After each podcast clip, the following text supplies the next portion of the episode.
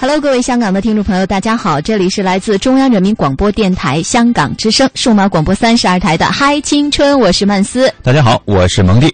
今天我们跟大家首先聊一个话题，呃，大后天啊，这个本周日就是一年一度的母亲节了。嗯，其实呢，这样一个话题在这样时候说出来并不是很新鲜哈，就是母亲节，大家都给自己的妈妈准备了什么样的礼物？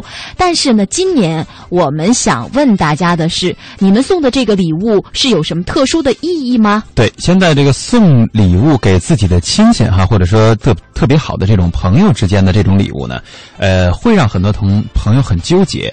你说送一些贵重的吧，又觉得光是图钱了，对没有这个意义在；嗯但是要是特别轻的呢，又觉得好不好送出手啊？对是，吧？因为你首先你送人家一个很贵重的礼物，那将来人家给你回的时候，你也会给人家造成一种负担，对吧？嗯那如果要是说你买一个司空见惯的东西，好像又体现不出来什么心意，真的，现在送礼物特别的纠结。嗯嗯曾经我们经常说啊，千里送鹅毛，礼轻情意重。可是，在现代社会当中，真的可以送这么轻的礼吗？对吧？这也是让我们很纠结的一个问题。嗯，所以，呃，一会儿在节目的进行当中，我们会陆续的跟大家也来说一说这个有关于给母亲送礼的一些小窍门吧。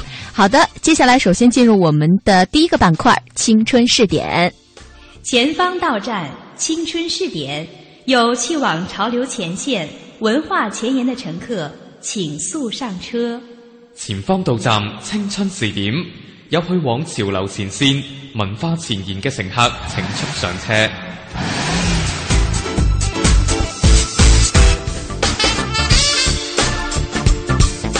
今天这个日子啊，稍稍有一点小小的特殊。为什么这么说呢？哈，今天是第二届青年奥林匹克运动会倒计时的第一百天。嗯，那本届的青奥会呢，将会在今年的八月十六号到二十八号在江苏南京举行。这是继北京奥运会之后，奥林匹克运动又一次来到了中国。那么接下来的时间呢，我们首先要通过一段小的片花来了解一下青奥会。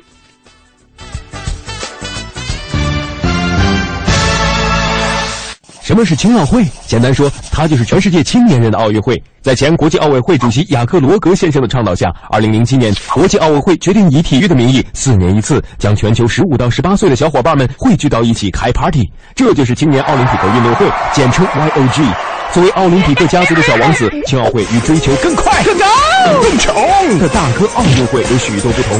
在他身上，奥运家族重在参与的 DNA 更为明显。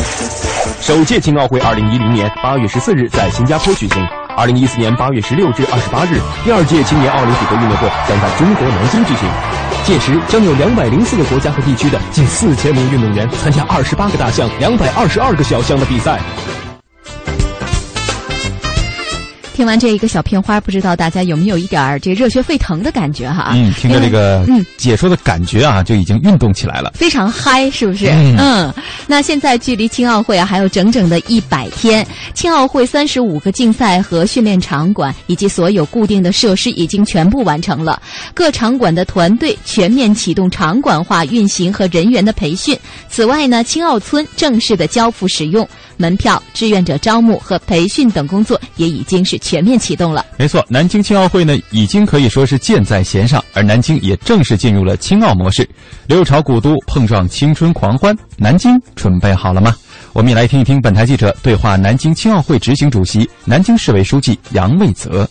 青奥是什么？当南京青奥会还有一百天就要到来的时候，很多人可能还有点迷糊。青奥会是奥林匹克家族的小王子，此前仅仅在新加坡举办过一次，运动员也都是来自世界各地的十五到十八岁的青少年。正如他以“青”字开头，青春略显青涩，而南京青奥会就是他的成人礼。这对南京来讲是个挑战，因为这个青奥会呢，第二届应该说它还是一个不太知名的一个年轻的幼苗吧。那么，所以提高它的品牌影响，提高它它的影响力，这是我们一个很重要的任务。所以在这个筹办的过程中间，我们有很多的这个传播形式。这个传播形式，我们就更加适应于现在年轻人的和网络时代，通过微博、微信、社交媒体来使得更多的人参与到这个。网络时代办青奥，对象又都是在网络时代成长起来的九零后、零零后，所以青奥会连火炬传递都与众不同。只要从青奥会官网下载 APP“ 碰传圣火 ”，Give me Fire）。两个小伙伴拿出手机，点击软件中的传火图标，并同时摇动手机，圣火就能成功的传递到对方的手机里。除了两头柴火或最后的点火，我们采取的实体为主外，其他都采用的是虚拟的网络传递。就这样的话，就是我们可以人人都可以用他的手机或者手机终端都成为火炬手。那过去如果说实体传递，那肯定是有限的。我们全世界的所有人，包括青年人，包括中年人，包括老年人，甚至是幼儿。只要他会玩这个终端或者手机，就可能成为网络火炬手。我们预计超过一亿人次来成为我们的网络火炬手。年轻的青奥会虽然血统纯正，但与大哥奥运会有很多不同。奥运会追求更高、更快、更强，而青奥会则强调更高兴、更快乐、更自强。不以比赛成绩论英雄，不以国籍肤色较高下，比赛更加回归到体育的本源。它的特点在于，它不是以竞技为唯一目的，它的体育。文化教育，而且更加注重于文化和教育。第二个，它的形式多样，比如说，它有很多比赛是男女混合的，甚至是各个国家之间的混合的，甚至是洲际混合的。这个，再比如说，他的运动员除了参加比赛以外，他从开幕到闭幕的十多天时间之内，全部要在南京，那至少要参加六场以上的文化教育活动。就是我们是一个开放性的。我们大量的活动不是在体育场馆封闭的场所里面，包括展演项目，包括文化教育项目，都是和这个城市融在一起的。作为一项创新赛事平台，即便缺少焦点赛事与大牌明星，同样会因为青年人的欢聚而独具魅力。一百天后的南京将用激励三代人的方式致青春。对这帮年轻人来说。他们可能第一次参加一个大型的国际运动会，可能第一次走出家门、走出国门，第一次来到中国，来自南京。我相信他们到南京来这十多天时间，一定是他人生中间永远不会忘到的一个最难得的、最不可磨灭的一个印象。那他也就会必然感染到他的下一代，他会对他的下一代来讲述他年轻的时候在南京、在中国的所见所闻。另外呢，香港的青年朋友们今天下午也在香港的创新中心举行了一系列的活动，来庆祝南京青奥会倒计时一百天。详细的情况呢，我们接下来来听中央台驻香港记者杜伟的报道。嗯，好的，主持人。那为了庆祝这个青奥会踏入倒数一百天呢，大会的组委会呢，今天下午在香港的创新中心呢，呃，马上要举行这个创新迎青奥的。新闻发布会以及庆祝活动，在现场的展示创新科技和青奥会的结合，包括网络火炬的传递的游戏，以及青奥村数码中心的设计，还有增加一些实景的互动游戏，还有就是社交媒体创意推广内容，提升了香港的年轻人对于体育运动的兴趣。那么，借助这个本地对创新科技的发展，配合呢年轻人对社交媒体的热爱呢，青奥会啊特意是在香港的创新中心进行了倒数一百天的庆祝活动。那么活动呢也是通过展示多项创新科技来宣传南京的青奥会，当中呢包括了呃比较有特点的就是网络火炬的传递游戏，希望大家可以用手机的方式来亲身体验到这种火炬的传递当中。此外呢，呃来自于香港各高校的一些年轻人，还有各个的一些体育的一些爱好者，今天呢也是来到了创新中心，一起呢来共同迎接呃南京青奥会的举行。主持人。嗨，青春，更多精彩正在继续。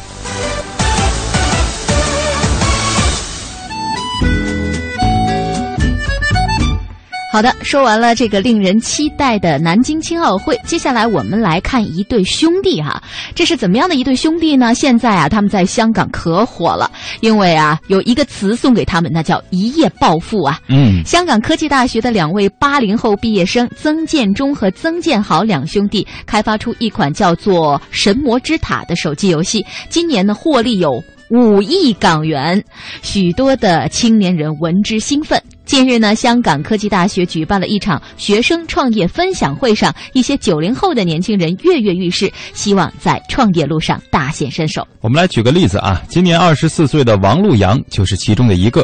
在香港科技大学求学的他呢，去年与另外两名同学成立公司，研发出了一款将社交、音乐和情感分享融合在一起的手机应用程序。使用者呢可以看到附近的人正在听什么样的歌，有什么样的感受。经过歌手、音乐员、音乐人的试用，这款手机应用的反应还是非常理想的。嗯，这款崭露头角的手机应用程序已经先后在香港甚至国际上多次获得了创业奖。王璐阳介绍说，去年到瑞士银行一边观光一边听歌，灵机一动的他决定啊开发一款手机应用程序，将自己的心情与朋友们分享。他还说啊，一些知名的社交网站近年是风靡全球，但是他们多以分享文字、图片为主。以音乐分享为主的主打社交的网站和应用程序可以说寥寥无几，所以自己开发的手机应用程序肯定会有发展的空间的。在家人和朋友们的支持下，下个月大学毕业的王璐阳放弃了来自大企业的聘书，改做创业者，专心打造自己心仪的手机应用程序。在一年的时间里呢，他已经集资超过了一百万港元，准备今年正式将产品推向市场。王璐阳说：“校友曾建忠、曾建豪两兄弟创业成功，对自己有很大的鼓舞。创业的梦想越来越容易得到社会的认同。”在香港，有创业梦想的年。年轻人绝对不止刚才我们说的曾氏兄弟和王璐阳三个人。香港贸易发展局上月公布的一项调查结果显示，香港青年的创业意向显著提升。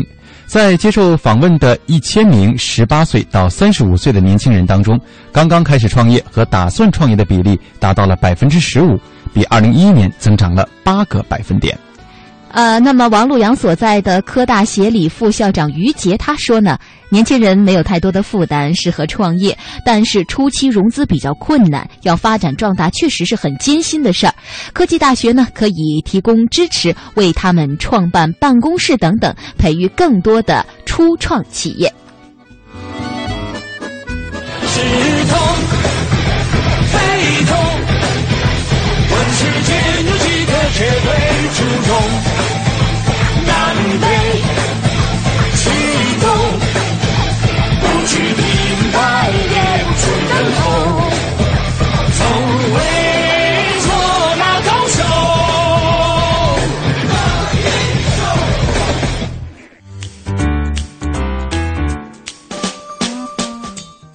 虽然五一节假期过去已经呃有几天了哈，可是大家还是对在假期里发生的一些事儿啊是津津乐道。就比如那些唱歌跑调的明星们。五一假期的时候呢，在上海的草莓音乐节在世博园拉开了帷幕，张曼玉现身，首度以歌手的身份亮相，大批的粉丝现场支持。但是听了一会儿呢，这粉丝啊有点受不住了啊，纷纷离场。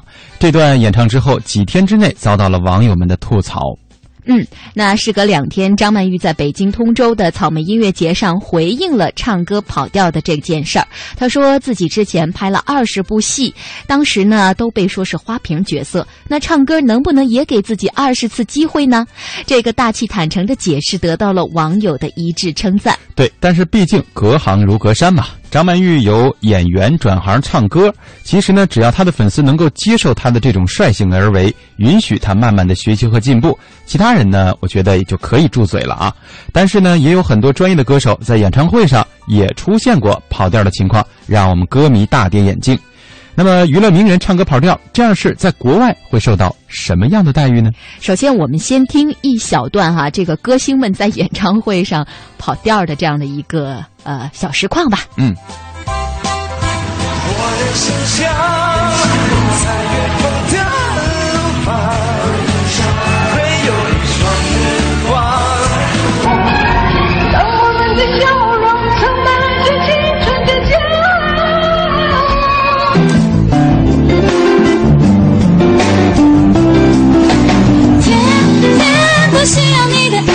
心思有你在。I love you，只是要你成，咱们还是先听到这儿吧。再听的话，就是我们不太厚道了。那么，这个娱乐名人唱歌跑调这样的事情，在国外到底会受到粉丝和大众的怎样的待遇呢？我们先还是来听一听全球华语广播网英国观察员侯颖的介绍。对于歌手而言，演出时跑调呢，可以说是非常丢脸的事情。状态不好，耳机出现问题，和现场的乐队配合不熟悉，或者是自身演唱水平有待提高。都是可能的原因。早前呢，在英国全英音乐颁奖典礼上，由于整容走音而颇受争议的拉纳德雷，凭借其新专辑拿下了国际最具突破艺人大奖。不过呢，在前不久的一次演唱会中，他因走音而被媒体称为“车祸现场”。可见呢，功课没做好，英国媒体也会不留情面。还有一位英国歌手参加英国选秀节目，走音歌唱四十二秒，虽然被狠批无唱歌天分而未能晋级，但是呢，却在网络上迅速窜红。原来呢，跑调也能成为另外一种博取眼球的方式。跑调也能帮忙赚到人气，靠一曲 Ricky Martin 的名曲一炮走红的华裔小伙子孔庆祥，也以自己的经历证明了这一点。我们来听听他在福克斯广播公司《美国偶像》上的演唱吧。Talk to me, tell me your name. You blow me off like it's all the same. You lit it fierce and I'm taking away like a bomb. Yeah, baby. I'm Thank you. wasted by the way Thank you. you can't sing, you can't dance. 嗯，呃，孔庆祥呢，当时是边唱边跳。啊，听他歌的时候啊，评委是把纸巾挡在脸上，陡声狂笑，不能自抑。不过呢，这憨态可掬的小伙子啊，回应说啊，他说自己已经是尽力了。疯狂的视频点击量啊，也成全了他的明星梦。嗯，呃，听众还是挺厚道的，嗯因为是普通人，所以呢，听众通常会更看重他的认真和执着，对其唱功的欠缺给予了包容。对那么如果是专业歌手唱歌也跑调，美国人会不会大加指责呢？来听全球华语广播网驻美国观察员唐哲的介绍。在美国，电影明星很多都能登台唱歌剧。到目前为止，没有太多的有关电影明星唱歌走调的传闻。而令人吃惊的是，著名歌星当中却不乏不会唱歌的人。被批评界点名的有马当娜、布兰妮·斯皮尔斯、泰勒·斯威夫特。主要原因是这些歌星出名走红的唱片都是以 MTV 超级电脑动画剪接、灯光、化妆和各种音乐效果合成。但是真正现场表演时，这些被点名的歌星就往往会被认为是没有那么动听的歌喉，而且走调。但是这似乎不会影响粉丝们对这些歌星的忠实感情。嗯，我们再来看看泰国。泰国人啊，对于有体育明星或者说是影视演员转行做歌手的人呢，他们的歌唱技巧的瑕疵啊，通常还是不会太过苛责的，一般都会给予很大的包容。但是对于专业歌手的要求就会比较高了。我们要听到的是新华社驻泰国记者杨云的介绍。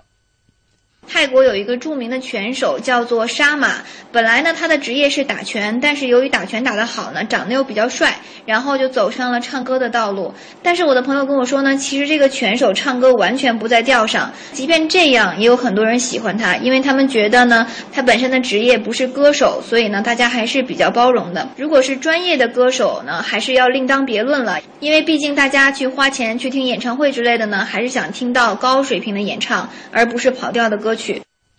今天说了这么多唱歌跑调的例子，最后呢，我们觉得还是有必要说一下哈，就是如果是专业歌手的话，上台是要愉悦听众的，要带给支持自己的歌迷听觉上的享受，不跑调那是基本功。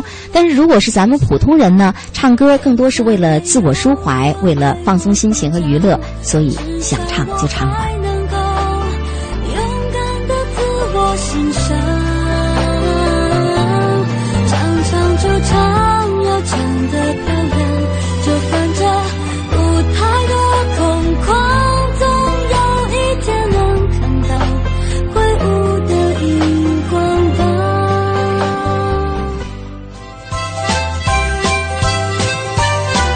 确实哈、想唱就唱吧。嗯不是有那句话吗？心有多大，舞台就有多大。对，再说，如果说是已经成名的歌手跑调呢，我们可能会有一些微词啊。对但是对于一些新出道的歌手，如果说有这种跑调的情况，嗯这也是人之常情，我们也可以理解。毕竟刚出道嘛，还有时间再去磨练磨练嘛。是的，好的，接下来让我们来看看另外一位美女啊，这是近日走红的一位美女体育老师。前段时间呢，北师大仓啊海沧附属学校的最美体育老师走红了，被学生晒上网，奉为女神。那近日呢，厦门的另一位体育老师也被网友晒出照片，让大家见识一下厦门康桥中学的美女体育老师。嗯，这位眉目如画、温婉可爱的老师呢，被网友惊叹为简直是女汉子和女神的美好综合体呀、根据网友们晒出的照片，有这位老师的生活照、比赛的照片，还有备注“请准备好擦笔写用的面巾纸”的个人写真。很难想象哈、这位美女老师呢，她是全国的跆拳道冠军，国家一级运动员。根据了解呢，这位名叫杨李妹的老师，出生于一九八七年，毕业于集美大学跆拳道专业。外表出众的她，运动成绩可以用辉煌两个字来描述。二零零二年曾经获得福建省运动会四十三公斤级的冠军。二零零八年第四届全国大学生跆拳道锦标赛暨第二二十五届世界大学生运动会选拔赛女子四十七公斤级冠军。昨天有学生在网上看到照片以后啊，就给杨李妹发短信说：“阿妹姐，你要红了。”这个不明情况的杨李妹啊，听说了这个事儿，还顾虑了一会儿呢。嗯，不光是运动成绩出众，而且呢，还有曾经有过非常英勇的这样的举动啊。杨李妹呢是宁德平南人，从小呢身体爆发力非常好，协调性也很不错。一九九九年呢，她参加初中的校运会的时候，被宁德市的跆拳道队的教练一眼相中，从此穿上了洁白的道服。出身于农村的她呢，吃苦肯拼，成绩提高的也很快。出去打比赛的时候，别的运动员看到这个美女居然也是参赛选手，都愿意找她合影。而比赛当中呢，她也是力压群雄夺冠，拍照的人就更多了。当然，高强度的竞技比赛锻炼出的是强大的格斗气场。杨丽妹在这个吉大读书的时候，有一次啊逛街看到了一个扒手盗走了路人的手机，于是追了上去，并且大喝：“把你偷的手机给我拿出来！”小偷呢，竟然是被他凌厉的眼神震慑住，心虚不已，乖乖的把手机还给了失主啊。嗯，那这位杨李妹呢，不但是路见不平一声吼啊，而且在学校里呀、也特别受学生们的喜欢，学生都特别爱找她谈心。同事张老师介绍，很多学生第一眼见到杨李妹，都以为她是音乐或者是美术课老师，但是呢，当她穿上运动服亮出身手以后啊，学生们都忍不住的叹服：“好酷啊！”那刚到康桥学校任教的时候，有男生看杨老师娇滴滴的样子，就不守课堂纪律。但是几节训练课下来，都知道他的霹雳手段了。嗯现在每天呢，他都要带着康桥学校龙池校区实验班的同学呢，练习两个小时的跆拳道。他说，让孩子懂礼仪，培养他们的责任心，改变生活习惯。平时呢，他还经常和学生一起踢球。他说，学生们都很信任我，有事儿爱找我谈心。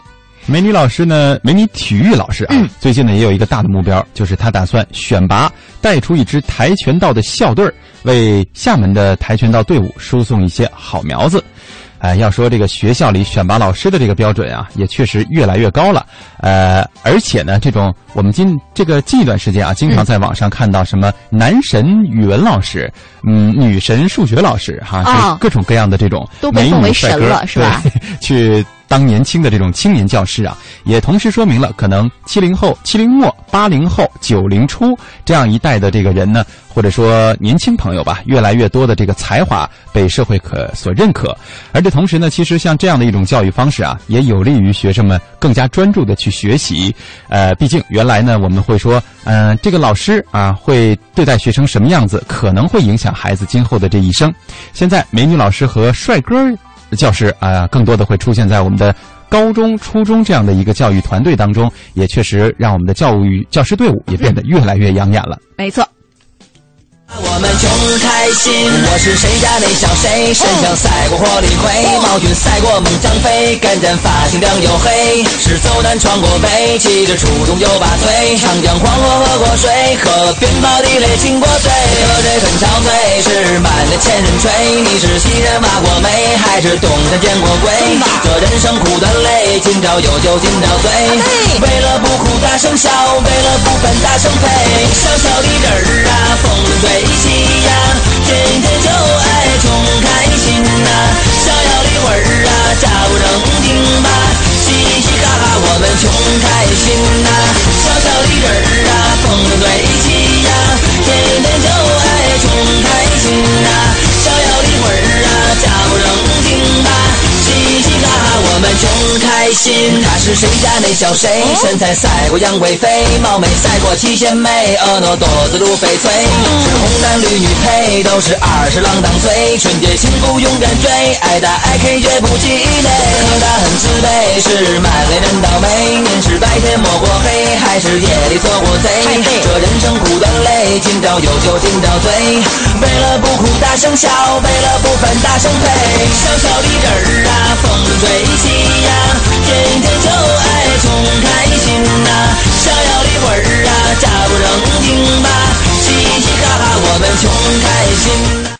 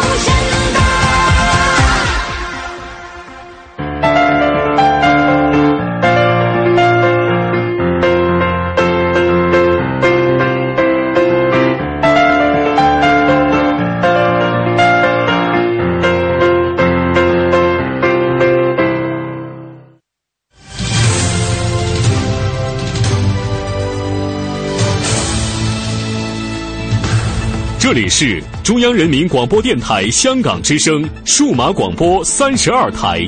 香港之声全天候为您服务，以国际化的视野为您提供权威的新闻信息、丰富的文化知识和周到的生活服务。香港之声倾心打造《香江观潮》《中华人物》《数字新生活》《民歌风尚》《珠江瞭望》《阳光心灵》等精品节目。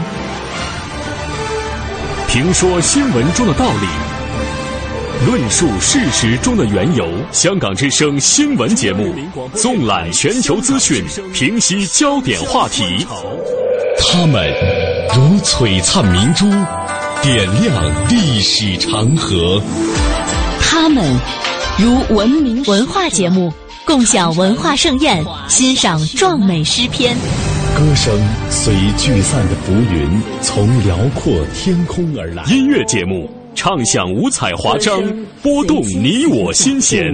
从旷野大地而来，纵观生活大千世界。世界。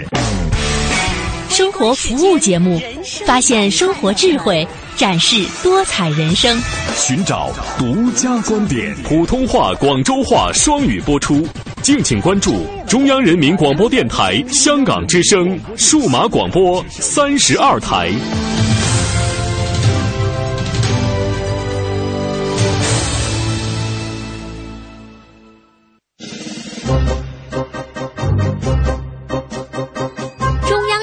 广播电台香港之声携手香港青年交流促进联会共同推出“梦想舞台二零一四”，为你的梦想加油助力。即日起至五月十六号，用文字、声音、图片、视频等各种形式分享你的梦想故事，就有机会赢得共十五万港币的圆梦启动金。让我们为你的梦想筑起平台。为你找到逐梦的同行者，为我们的梦想注入生命力。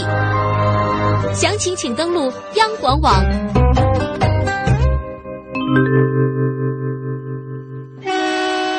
开往嗨青春站的青春巴士即将到达本站。开往嗨青春站嘅青春巴士即將到達本站。想暢遊世界名校，世界名校，想了解想了解全港、全中国、全世界的青年人正在关注的熱點。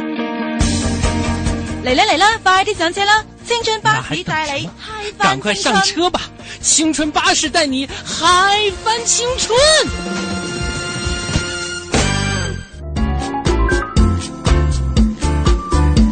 好的，在半点评宣之后，欢迎大家继续回到中央人民广播电台香港之声数码广播三十二台的《嗨青春》，我是曼斯。大家好，我是蒙蒂。今天在节目的一开始呢，我们跟大家抛出了一个互动话题哈，就是想问问大家，今年准备了什么样有意义的礼物送给母亲？因为呢。礼拜天就是五月十一号哈，就是今年的母亲节了。嗯，也先说说我自己吧，因为现在工作和学习啊都是跟妈妈不在一个城市，所以呢，每到妈妈过生日或者是母亲节的这个时候呢，我就比较纠结。因为呢，其实啊，就是因为家长都不希望我们去花一个很多的钱乱花钱，就为了送给他们一个礼物。其实呢，现在的母亲节更需要体现的是一份心意。嗯，所以我就特别想说，在这一天。天呀，帮妈妈做一桌饭菜，可口的饭菜，既能让她省去这个做饭的劳碌，而且呢，还能让他们觉得，哎，女儿长大了，懂事了。但可是呢，这一点总是不能够实现哈。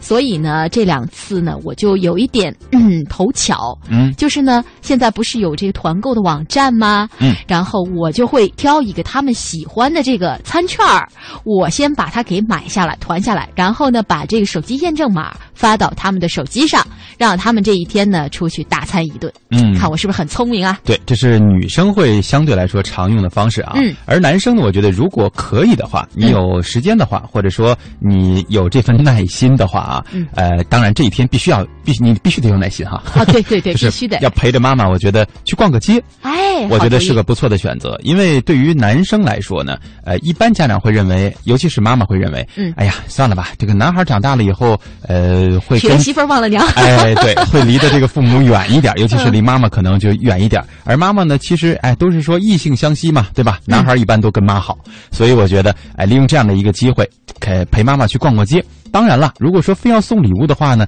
因为男生嘛不会像女生这样心思特别的细，嗯所以一般送的东西会相对大条一一点。嗯嗯，当然了，洗脚盆儿啊、对，当然了，我觉得啊，如果要是非得说咱们避开这种所谓礼物也比较重的这种节奏的话，我们可以也选择送送花儿嘛。对对对，其实啊，这个母亲节送花啊，是大家最讨巧也是最省事儿的一个方法了。嗯那在母亲节这一天，我想。大多数人可能会送康乃馨，那为什么要送康乃馨呢？那中国的呃朋友们送给母亲的这个花和国际上的又是一样的吗？接下来我们跟大家聊聊这样的话题哈。其实呢，中国的母亲花啊是与众不同的。嗯，母亲节呢是一个感谢母亲的日子，在美国、加拿大和一些其他的国家，在每年五月的第二个星期天就是母亲节。那在其他的一些国家呀，日期并不一样。可是母亲们在母亲节节这一天通常都会收到礼物。康乃馨被视为献给母亲的花，可是我们中国的母亲花叫做萱花、萱草花，又叫做忘忧草。嗯，我们就来说说康乃馨啊。国际上呢，献给母亲的花是康乃馨，这是一种纤细清脆的花，花茎上开着鲜艳美丽的花朵，花瓣紧凑而不易凋谢，叶片细长而不易卷曲，花朵雍容富丽，姿态高雅别致，更有诱人的浓郁的香气，使人心醉神迷。红色的康乃馨呢，象征着热情、正义、美好和永不放弃。当然了，这里面的寓意就是祝愿母亲能够健康长寿。粉色的康乃馨呢，是祈求祝福母亲永远都可以年轻美丽；而白色的康乃馨象征着儿女对于母亲纯洁的爱的真挚的谢意，黄色象征着感恩，对于母亲的辛勤付出的一种感谢。嗯，那母亲节为什么大家都送康乃馨花给自己的母亲呢？说起来有一段感人的故事呢。那下面我们也通过一小段音频去来了解一下这段感人的故事。一九零六年五月九日是一个平常的日子，可对于美国费城的安娜·贾维斯来说，却是个悲痛欲绝的日子，因为这天他深爱的母亲永远的离他而去了。在此后的日子里，他每天以泪洗面，怀念不已。一九零七年，在母亲去世周年纪念会上，他希望大家都佩戴白色的康乃馨鲜花，纪念他的母亲，并提议每年五月的第二个星期天为母亲节。于是，他给许多有影响力的人写了无数封信，提出自己的建议。在他的努力下，一九零八年五月十日，他的家乡费城组织举行了世界上第一次母亲节的庆祝活动。随后，美国西雅图长老会带头开展颂扬母亲的活动。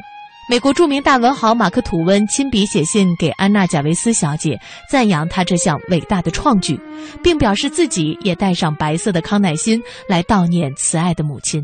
经安娜与众人不懈的努力，美国国会终于在一九一四年五月七日通过决议，把每年的第二个星期日定为全国母亲节，以表示对所有母亲的尊敬和感激，并由威尔逊总统在同年五月九日颁布执行。一九一四年五月十四日，在美国举行了全国规模的第一个母亲节。自此以后，一九三四年的五月，美国又首次发行了母亲节邮票。邮票上是一位母亲双手放在膝上，欣喜地看着面前的花瓶中一束鲜艳美丽的康乃馨。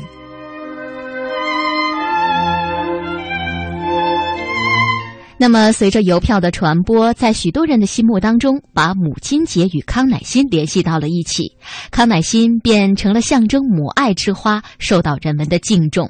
人们把思念母亲、敬尊母亲的感情都寄托于康乃馨上，康乃馨同时也成为了赠送母亲不可缺少的礼物了。嗯，刚才我们也说过了，中国的母亲花呢叫萱草花，又叫忘忧草。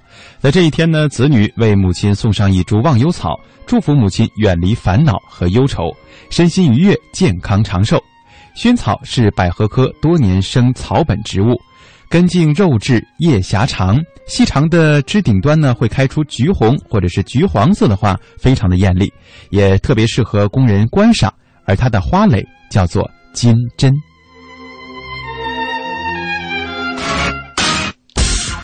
嗨青春的听众朋友们，大家好！朋友们您好，大家好，关注嗨青春。我是黄晓明，我是邓超，我是佟大为，我是秦岚，我是小虫，我是秦海璐。从失败的绝望中寻找到希望，坚持理想一定会实现希望。我很喜欢这种朋友聊天一样娓娓道来真实的。希望你会喜欢我们的节目。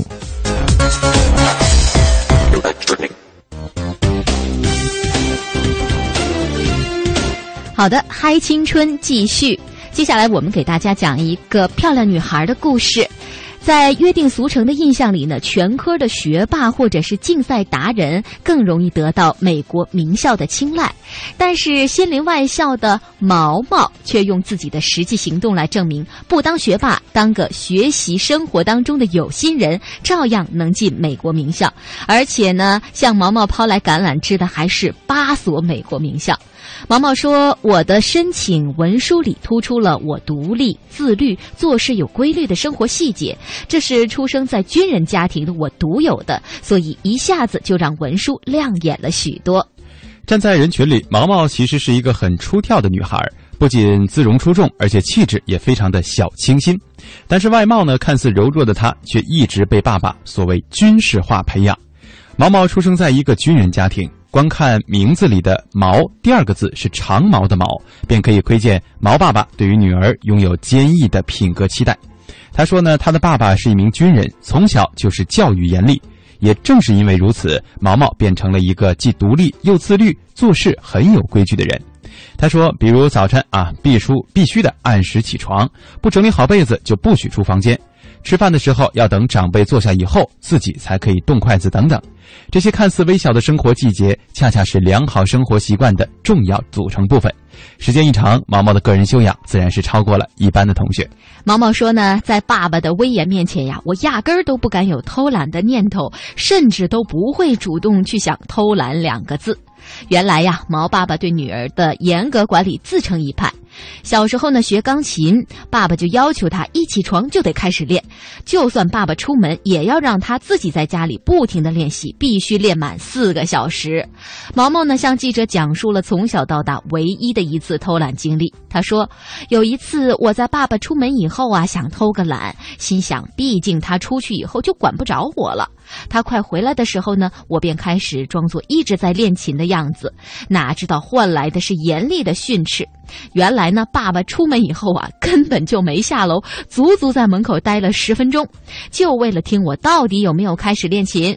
从那以后呢，毛毛就再也不敢偷懒了。他说。那严厉，甚至对我来说有点可怕的眼神，也一直在我脑海当中。嗯，刚才我们和大家一起来分享了一下毛毛的小时候的经历。当然，我相信可能更多的朋友更加关心的是如何申请得到了这么多学校的青睐哈。毛毛呢，其实根本就不是学霸，也没有像不少的达人那样专攻什么学科竞赛，但是却先后收获了加州大学伯克利分校、加州大学洛杉矶分校。卡耐基梅隆大学、南加州大学、加州大学圣地亚哥分校、波士顿学院、伊利诺伊香槟分校和呃威斯康辛麦迪逊分校等八所美国知名高校的录取通知。对此呢，毛毛解释说自己的留学申请啊，完全就叫细节取胜。他说：“我出生在军人家庭，从小呢，爸爸对我的军事化管理就是我最大的特点。于是他把这些生活细节和行为习惯都写在了申请的文书当中。”虽然很简单、很平凡，但是也展示了一个真实的自己，反映了自我成长历程当中的一个特征，这就成为了文书当中的一个亮点了。那美国的大学呢，既要看重学生的成绩，又非常重视学生的动手、学生的动手能力、成长经历和与众不同的个性特点。所以呢，直面美国考官的第一步，就是把最真实的自己展现出来。深知这一关键的毛毛，在面试的时候啊，将自我展现的淋漓尽致。他说，有一次面试是以视频的方式进行的，面试官呢是一位美国阿姨。他说，他正在欧洲出差。毛毛告诉记者说：“面试啊，是说面试，实际上大部分时间就是在聊天儿。那这位考官呢，我就遵循着他的。”话题，谈了自己的真实感受，没有刻意的去背诵什么，在轻松的氛围当中有说有笑，聊得很愉快。在面试结束的时候，面试官自然对毛毛给予了极高的评价，获得 offer 就成了顺理成章的事了。嗯，而且在读高中阶段呢，毛毛就读的其实并不是所谓的国际班，而是普通的高中。一般一边备战着普通高中的高考阶段，一边复习着 SAT 和托福准备应考。但是毛毛却始终游刃有余。他说，学校的校训是顺其自然，兴趣是最好的老师，而对他而言，英语是他最大的爱好。那在语言学习方面呀，毛毛有着独特的优势，从小就对声音十分的敏感。